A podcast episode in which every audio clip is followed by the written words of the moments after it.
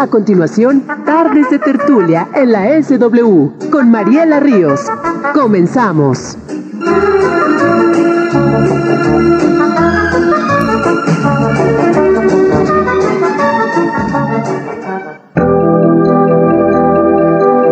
Queridos amigos, ya estamos al aire ahora sí.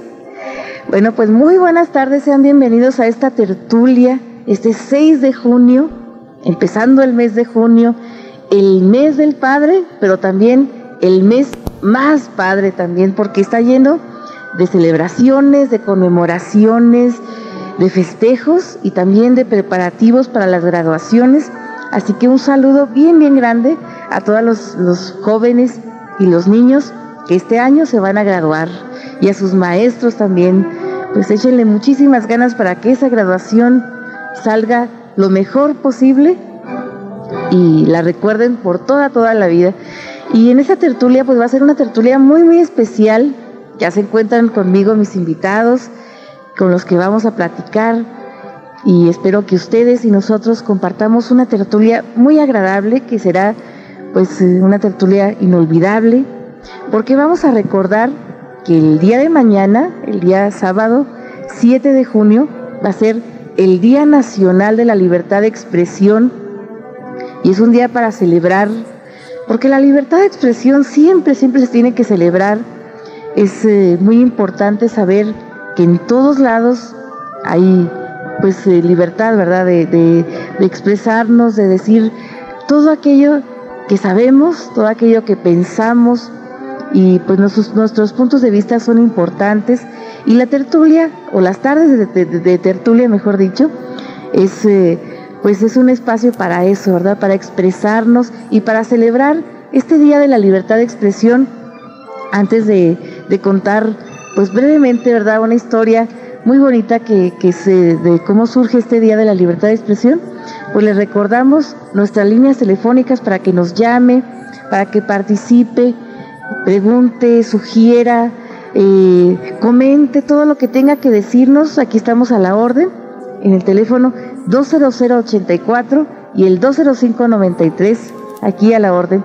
Y pues antes de presentar a los invitados que tenemos, que son bastantes a todos, y, les agradezco infinitamente que estén aquí esta tarde, esta tarde de tertulia, pues vamos a, a platicarles que el Día de, de la Libertad de Expresión surge en México el 7 de junio de 1951, en tiempos que era presidente el señor Miguel Alemán Valdés, el licenciado Miguel Alemán Valdés, que pues fue un presidente que siempre, al igual que casi todos los presidentes mexicanos, ¿verdad? Después de la, de la revolución y de la guerra cristera, pues siempre estuvieron muy, muy pendientes, ¿verdad? De los, de los medios de comunicación, siempre luchando porque haya, haya pues libertad, ¿verdad? Competencia y, y todo esto en los medios de comunicación.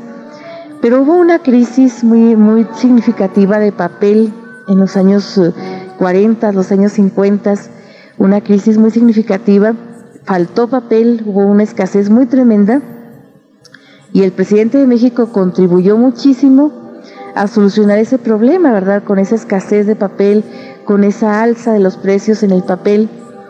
Y en agradecimiento, pues 128 medios, ¿verdad? De, de, la Ciudad de México y de todo el país, ¿verdad? De circulación nacional, pues eh, convocaron a 128 medios eh, para que se juntaran en una comida y le agradecieran personalmente al presidente Miguel Alemán. Esta comida fue convocada a iniciativa del director de la cadena de los soles, aquella famosa cadena del Sol de México, el Sol, pues de, de cada estado, ¿no?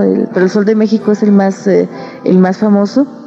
El coronel José García Balseca, que es un, era un periodista muy, muy connotado en aquella época, y la invitación fue redactada nada más ni nada menos que por Martín Luis Guzmán, aquel novelista, periodista, e historiador mexicano que para orgullo de nosotros era chihuahuense. Así que, pues imagínense nada más qué personalidades tan importantes no estaban en este, en este, en esta comida. Esta comida es muy importante mencionar también que fue en un restaurante cuyo nombre a lo mejor dice bastante de lo que es muchas veces el periodismo y lo que es eh, el análisis político.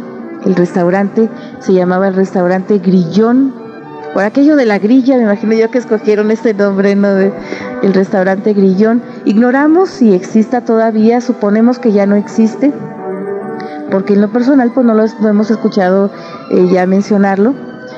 Y pues hubo comida de alta cocina internacional, desde arroz a la criolla, que fue lo más... Eh, lo más así cristiano que, leímos en el menú, ¿verdad? De, que se sirvió en esta, en esta noche, en esta tarde, perdón, del 7 de junio de 1951, hasta caviar. Imagínense caviar ruso con un chorro de platillos eh, de nombres muy rimbombantes, muy internacionales, que degustaron eh, los, los periodistas de aquella época, que por lo que recordamos, por lo que sabemos, invitaron a puros medios impresos, ¿verdad? Puros periódicos, diarios, semanarios y revistas. Aquí tenemos también en nuestra mesa, en nuestra, en nuestra cabina, aquí en nuestra tarde de tertulia, pues tenemos a, medios impresos como Encuentros y Perspectivas, la revista, también tenemos representantes de, de Encuentros y Perspectivas, tenemos representantes de Madera en Red, que eh, aparte de ser una revista, un, semanario, es también un medio que sale, eh, un, periódico eh, que es digital, ¿verdad? Que sale por internet, que nos dice, nos dice Edgar que por lo pronto está desactivado, pero que ya muy pronto se va a volver a activar, así que estén muy pendientes. Y también está con nosotros una compañera nuestra en el canal 2 local, que es Lupita Burgos, con la cual vamos a platicar. Ella es titular, conductora titular de Noticieros Garza Limón. También está una persona muy querida, muy entrañable para nosotros, el señor José Socorro Pérez Nájera, con el cual pues vamos a recordar pues varios, eh, varios medios también impresos que había aquí en Madera antes. Pero antes de eso nos gustaría recordar eh, pues algo que sin duda ha sido muy, muy tremendo, muy, muy presente en México y en todo el mundo, por desgracia, que es la censura. Siempre en todos los tiempos, en todos los gobiernos, en todos lados y en todos los países, sin duda ha habido censura. Y la censura siempre he dicho que lo menos peor que le puede pasar a un periodista censurado es que lo corran de su trabajo, que lo callen, pero desgraciadamente lo más tremendo que le puede pasar también es que lo maten o que le hagan algo a su familia. Y recordamos un periodista, si, pues sin, si mal no, no me equivoco, ¿verdad? Sin temor a equivocarme, puedo decir que ha sido el mejor periodista mexicano de todos los tiempos, el señor Manuel Buendía, que después de 30 años de publicar una columna titulada Red Privada, pues fue asesinado por publicar, ¿verdad? De una denuncia muy, muy tremenda que hoy en día sigue teniendo, yo creo, vigencia, que es la infiltración del narco en las redes del poder en México. Imagínense qué noticias, qué denuncias tan fuertes. Y él fue ejecutado, porque no se le puede llamar de otra forma a su muerte. Fue ejecutado el 30 de mayo de 1984 con cinco tiros por la espalda en el mero centro de la Ciudad de México cuando él salía de su oficina, en una zona muy vigilada por policías y por soldados. Imagínense nada más, pues eh, ha de haber sido eh, sin duda un crimen que fue ejemplar, pero no en el sentido en el que quisieron sus victimarios, sino que fue un ejemplo de valentía para todos los periodistas que siguen el camino, ¿verdad?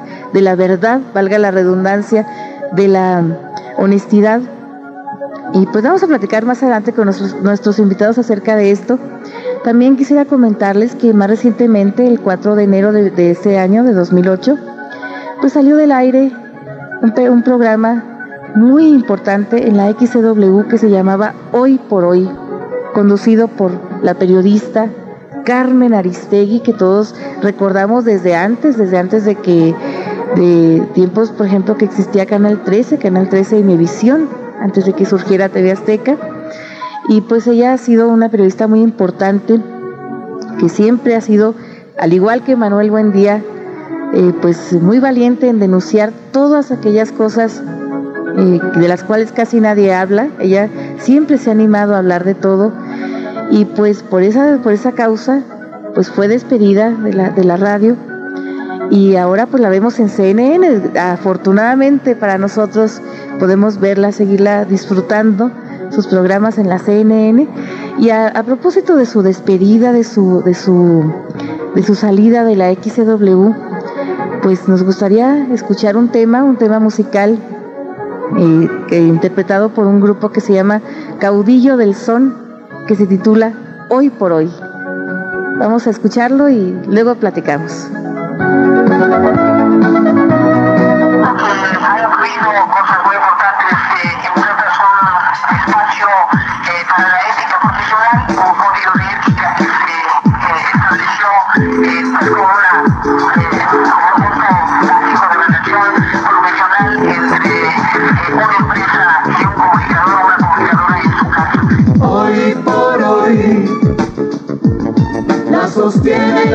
La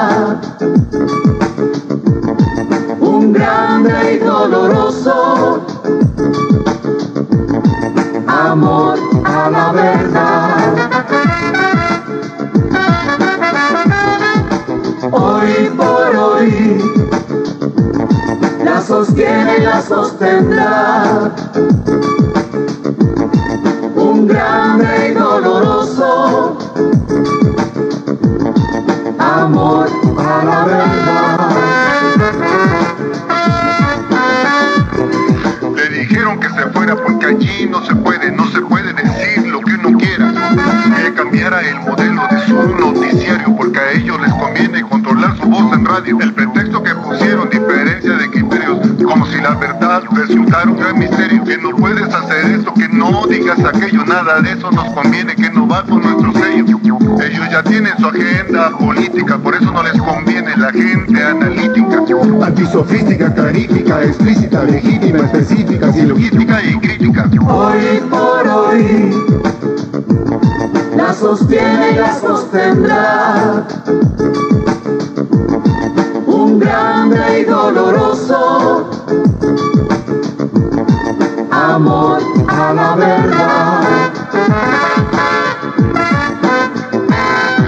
Una pésima noticia para la democracia. Por donde se le vea, esto es una desgracia. La censura en los medios de comunicación destruye el derecho a la información. Cuánta falta de respeto, qué falta de conciencia. Pensar que Radio Escucha no tiene inteligencia. Y ahora, ¿quién sigue? ¿Quién seguirá en la lista? ¿A quién no le conviene que haya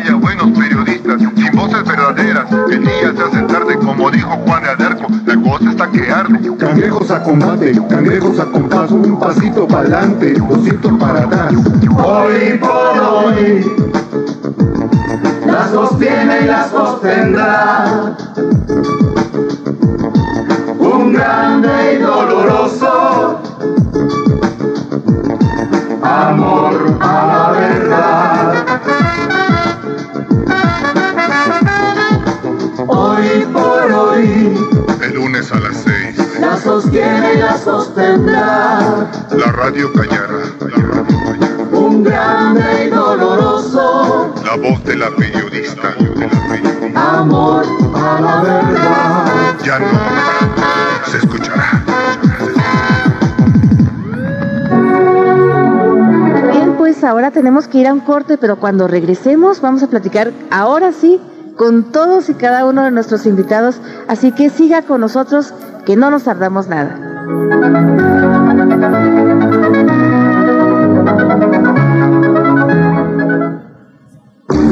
Después del corte, regresamos con esta tarde de tertulia. Continuamos. Muy bien, queridos amigos, pues eh, como estamos celebrando el Día de la Libertad de Expresión, desde ahorita, desde, desde un día antes, ¿verdad? En la víspera, lo prometido es deuda y ahora sí voy a, voy a presentarles a todos los invitados que están aquí a mi lado en esta mesa, en esta cabina de radio, ¿verdad? Se encuentra con nosotros, así de aquí, de que está más cerquita de mí, el, el profesor Iván Valdés Jiménez. Bienvenido, profesor, y, muchas gracias por estar aquí. Buenas tardes, eh, muchas gracias por la invitación, Mariela. No, pues gracias a usted. También está con nosotros José Portillo Parra. Eh, Pepe, muy buenas tardes y bienvenido también a esta tarde de tertulia. Buenas tardes, Mariela, y muchas gracias. Un saludo al público. Claro que sí. También se encuentra con nosotros eh, Lupita Burgos. Guadalupe Burgos, que es conductora titular de Noticieros Garza Limón, ahí en, en el Canal 2 local en Cosmocable. La vemos todos los lunes, miércoles y viernes. Y pues nos da muchísimo gusto y nos le agradecemos también muchísimo. Muchas gracias Lupita por estar aquí. Muchas gracias Mariela y un saludo a todos los que nos están escuchando y para festejar el Día de la Libertad de Expresión. Claro que sí, ¿verdad? También se encuentra con nosotros Edgar Eribes, que representa a un periódico, también periódico semanal, que es Madera en Red.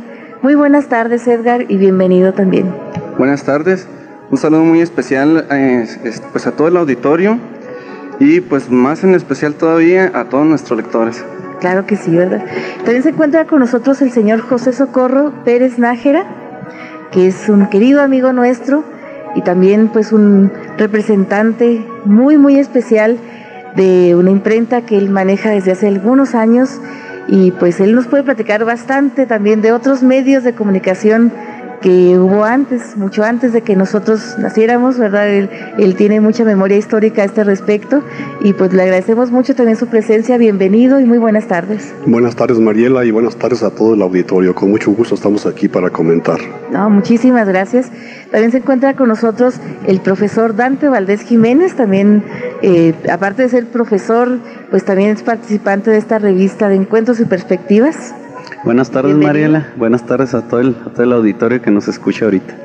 Muy bien, muchísimas gracias a ustedes. También se encuentra con nosotros Edith Nevares, pero pues ella ha pedido la oportunidad de, de, no participar ahorita, pero por lo pronto, ¿verdad? Esperamos que, que ahorita le den deseos de participar y, y hable con nosotros porque sabemos que ella también tiene mucho que decirnos. Y pues para comenzar esta tertulia, esta tarde de tertulia, esta plática, nos gustaría empezar pues con las damas, ¿verdad? Con, Lupita, que ella es representante de un medio de comunicación, eh, bueno, de un noticiero en un medio de comunicación masiva que es la televisión. Este, este noticiero surgió pues a la par que el Canal 2, ¿verdad? Fue el primer programa del Canal 2, surgió en marzo, en marzo del año pasado, pero ha cambiado de conductora porque han sido puras mujeres, ¿verdad? Primero empezó Nubia, Nubia Pérez Bermúdez, a la cual le mandamos un saludo. Luego Cecilia Domínguez, también un saludo para ella.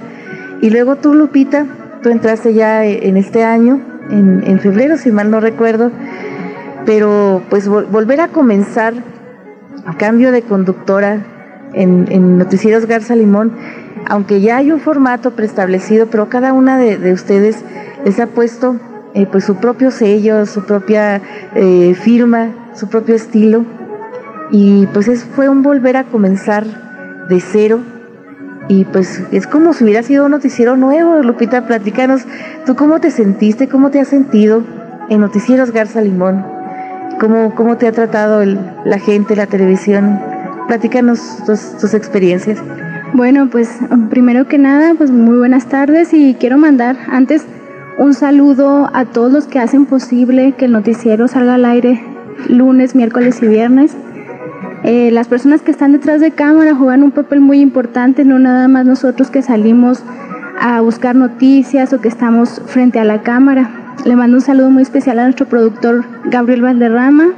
Claro que sí, un saludo muy muy especial para él. Eh, también tenemos, eh, quiero mandar un saludo bien especial a, a mis dos compañeros que siempre andan acompañándome eh, para buscar las notas a Juan Carlos Treviso y a Rubén, a Rubén Torres, que es mi compañero, que lo voy a extrañar mucho cuando, cuando ya terminemos, cuando ya salgamos de ahí. Y bien, pues eh, Ojalá me sentido... que sea dentro de mucho, mucho tiempo, porque... sí, eso esperemos. Sí. Eh, bien, pues eh, ha sido una experiencia muy, muy fortalecedora para mí, sobre todo muy enriquecedora y he aprendido muchísimas cosas a pesar de que he tenido muy poquito tiempo y soy de muy corta edad, me siento en desventaja con algunas de las grandes personalidades que se encuentran por aquí, como eh, pues los encuentros y perspectivas, el señor José Socorro, que son personas que, que ya, Madera en Red también, ¿por qué no? Este, personas que ya tienen más experiencia y que uno apenas va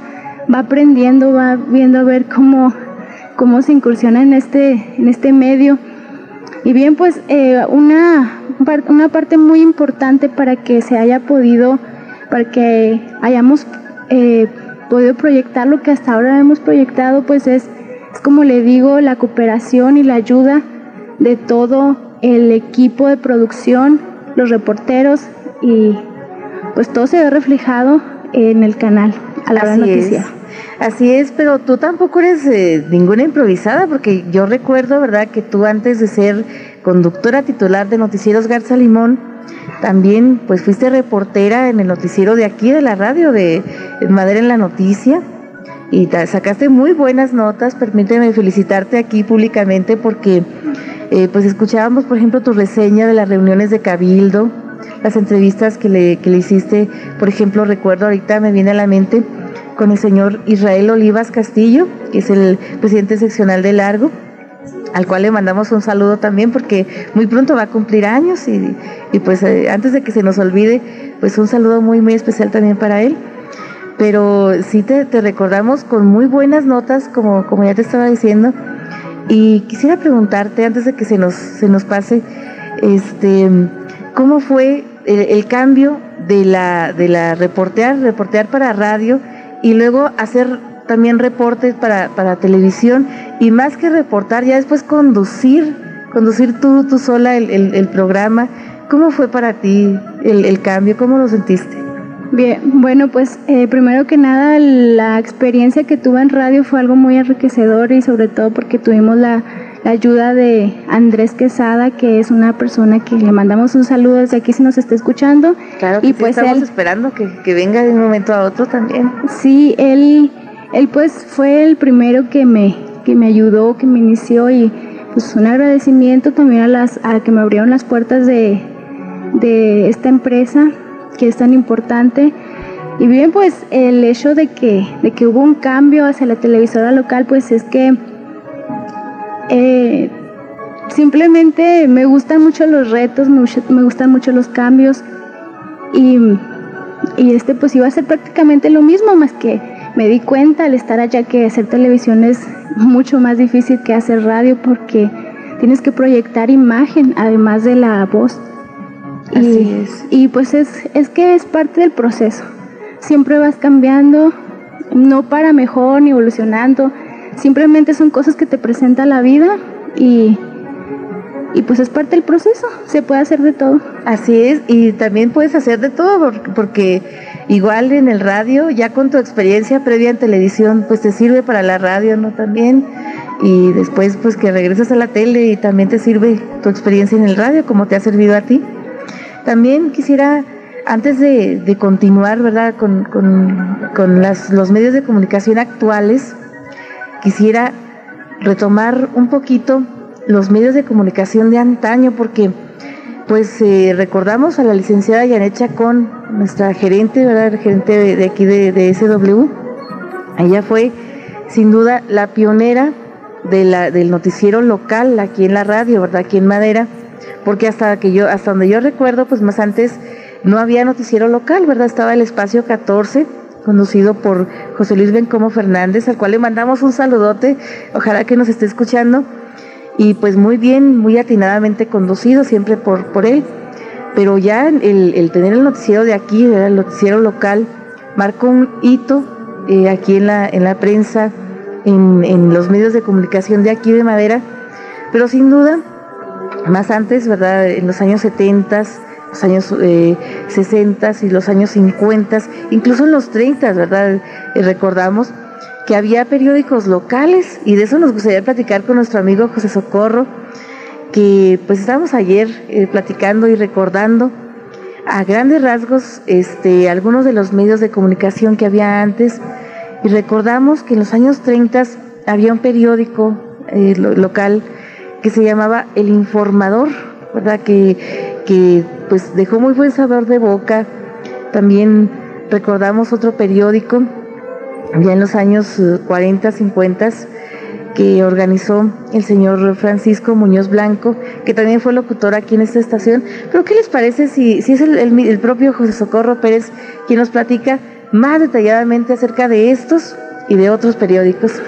Este... Sí, con, con mucho gusto, Mariela. Eh, Madera siempre se ha distinguido a través de, de 100 años de, existencia, de ser un centro no nada más de mucho trabajo, sino también un centro de cultura.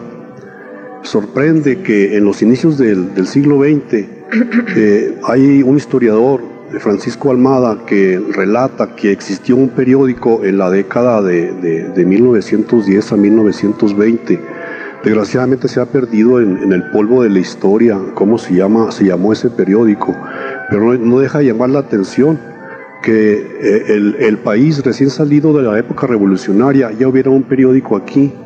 Quiere decir que existió la primera imprenta, así aparece en una de las páginas de uno de los libros de Francisco Almada. Y esto es un reconocimiento a Madera y a nuestros antepasados, que tenían esa ese germen de libertad, de enterarse, de conocer eh, su pueblo. Después, como usted acaba de mencionar muy atinadamente, en 1938 existió también el Informador del Noroeste, el propietario de esa imprenta que se llamaba Imprenta Lux y estaba precisamente ahí por la calle séptima, la que han pavimentado recientemente por ahí, donde estaba el cine Lux, ahí quedaba esa imprenta un señor que trabajó mucho y, que me ha contado sus experiencias cuando era niño, el señor Raúl Portillo, eh, mi vecino y gran violinista, dice que él trabajaba dándole vuelta a la, a la, rueda porque no tenían electricidad. Había una planta de luz, pero la empleaban en el cine. Entonces ese periódico lo hacían a mano, o sea, con tipo móvil. Eh, un amigo aquí de, de todos nosotros, el señor Pino Anaya, me hizo el favor de regalarme dos ejemplares de 1938 y, y es un, un, tesoro histórico, que ya Madera en esa época también tuviera ese medio. Luego más adelante, usted mencionaba al señor Francisco Muñoz Blanco, que en paz descanse, eh, el amigo bien conocido por la amistad de todos como el Gran Farina, él tuvo también un periódico que se llamó La Voz de Madera, lo tuvo cerca de casi dos años, y fue un periódico que hicimos ahí en nuestro taller, y también lo hacíamos a mano, parábamos letra por letra, Aquí quiero enviar un saludo al señor Oscar García, mi querido amigo Oscar, que fue mi compañero de, fue cajista, él, y yo nos pasábamos la, noche del viernes y la noche del sábado y nos hasta trabajando hasta de madrugada para completar el tabloide para que apareciera impreso el domingo. Era, era semanario, eso fue en 1964. Luego más adelante el profesor Miguel Ángel Parra Orozco también tuvo una pequeña imprenta y editó como por seis meses o quizá poco más un periódico. No recuerdo el nombre de ese periódico y también era con tipo móvil, era a mano, no había todavía linotipos aquí en madera, ni tampoco había computadoras. Luego su servidor tuvo también un periódico que se llamó Nuestra Región y llevaba como lema hechos y aspiraciones de nuestra tierra. Ya este fue más avanzado porque ya este, se elaboraba por medio del linotipo que fue la primera máquina de, de hacer eh, letras en plomo fundido, como si fuera una máquina de escribir.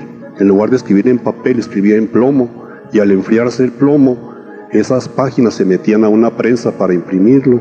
Duró algunos años, y pues aquí envío un saludo a mis colaboradores de aquel entonces, el señor Carlos Preciado, que me ayudaba en deportes, y a la señora Lila Juárez de Ochoa, que me ayudaba muy acertadamente en el ramo de las noticias sociales. Sí, la crónica social con ese estilo incomparable, inigualable y muy memorable, porque nosotros eh, en la casa de ustedes tenemos todavía un periódico, ya bien, bien eh, amarillo, pero lo cuidamos como oro molido. En este periódico, pues eh, se reseñan varios acontecimientos del mes de diciembre de 1976. Ya estoy acá quemando un poco de, este, las, las, edades de, de, las gentes, pero entre los acontecimientos que se reseñan ahí en, en, esta crónica social está nada más y nada menos que la boda del señor Brígido León Orozco. Hoy.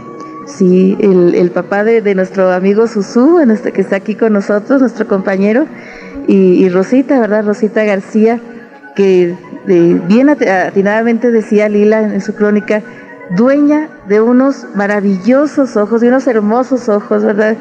Y este, la, la boda de, y ahora los, la boda de sus papás, nada más, nada menos, y el bautizo de una servidora, ¿verdad? Que cada vez que lo leo, eh, que recuerdo, digo yo, órale, qué, qué cosas tan bonitas decía de, de, los bautizos, porque más antes la forma de expresarse, bueno, todavía es, es muy, muy importante el estilo de, de, cada uno, ¿verdad? No importa el qué se diga, sino el cómo se dice.